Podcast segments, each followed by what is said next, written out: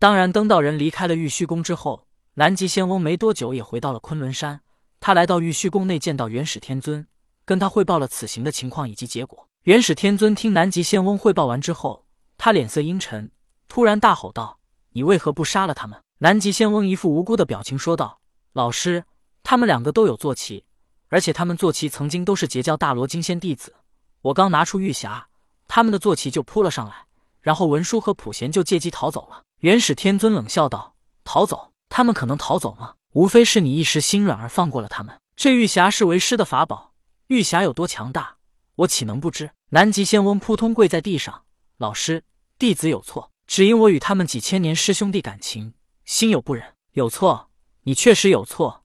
你一时心软，将为师所有计划都打乱了。你破坏了我阐教的千年大计，我阐教此次的生死存亡都极有可能毁在你的手上。”元始天尊忍不住训斥南极仙翁道：“一般时候，元始天尊从没训斥过南极仙翁，因为他觉得南极仙翁做事很有条理，能看清局势，还有一定的大局观，能分清事情的轻重缓急。可是这一次，元始天尊本来安排的好好的，甚至把玉匣都给了他，就是要让南极仙翁毫不留情的杀人。”南极仙翁听到元始天尊如此说，他惶恐不安的磕头道：“老师，弟子错了，请老师明示。”元始天尊无奈的长长叹了一口气，道：“你说，如果你直接杀了文殊和普贤，那么他们两个死后的结局会是什么？”南极仙翁略一思索，道：“现在封神已经完成，幽冥地府已经出现。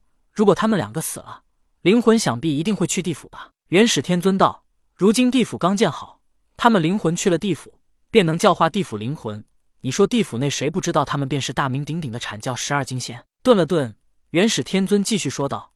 他们教化地府灵魂，虽然不能获得功德，但也能获得地府气运。有了地府气运的加持，他们的修为不止不会降低，反而还会精进。你这一时的心软，不止害了他们，让他们成为了阐教的叛徒，还极有可能毁灭阐教。南极仙翁虽然心中惶恐，可还是疑惑的问道：“老师，怎么会害了阐教呢？”元始天尊道：“世人虽然皆知东岳大帝是我令姜子牙封神，可他们同时也知道，东岳大帝是天庭神灵。”而且，此时玉帝又封了昆仑山山神陆压，还封了泰山山神董。玉帝在地府的威望已经很强，而我阐教却无一人去地府。让你杀了文殊和普贤，纵然他们恼怒于我，可他们依然是阐教弟子，地府内灵魂也会把他们当成阐教弟子。他们在地府教化灵魂，同时也是在壮大我阐教在地府的气运。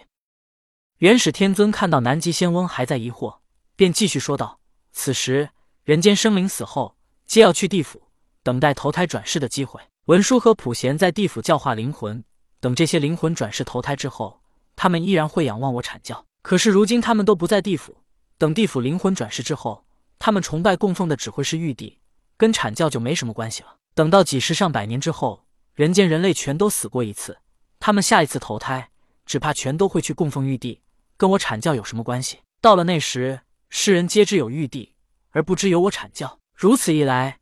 阐教跟覆灭又有什么区别呢？南极仙翁道：“老师，纵然如此，可是等他们转世之后，我们不是一样可以去人间教化他们吗？”元始天尊无奈摇头笑道：“南极啊，你想的太简单了。俗话说物以类聚，人以群分。许多人都在信奉玉帝之时，只有你在供奉阐教，只怕你会被当成异类。正如你师叔通天，我们都在扶持人族，而他偏偏收妖族为弟子。虽然妖族同等修为比人类要强。”可妖族并不能给截教带去气运，截教的覆灭也就顺理成章了。这时，南极仙翁终于知道自己因为一时的心软而酿成了大祸，他急忙站起来说道：“老师，我这就去杀了普贤和文殊。”元始天尊摇头道：“晚了，已经晚了。我之前不告诉你这些，就是想你杀了他们，不会有多么大的因果牵扯。而我作为圣人，牵扯起来因果太大，否则我就直接出手杀了他们，又何必派你去呢？现在我已经跟你讲明。”你再去杀他们也无用了，相反，这因果还是会牵扯到我。况且，如今他们也已经叛教，不再是我阐教弟子，他们气运都已经改变。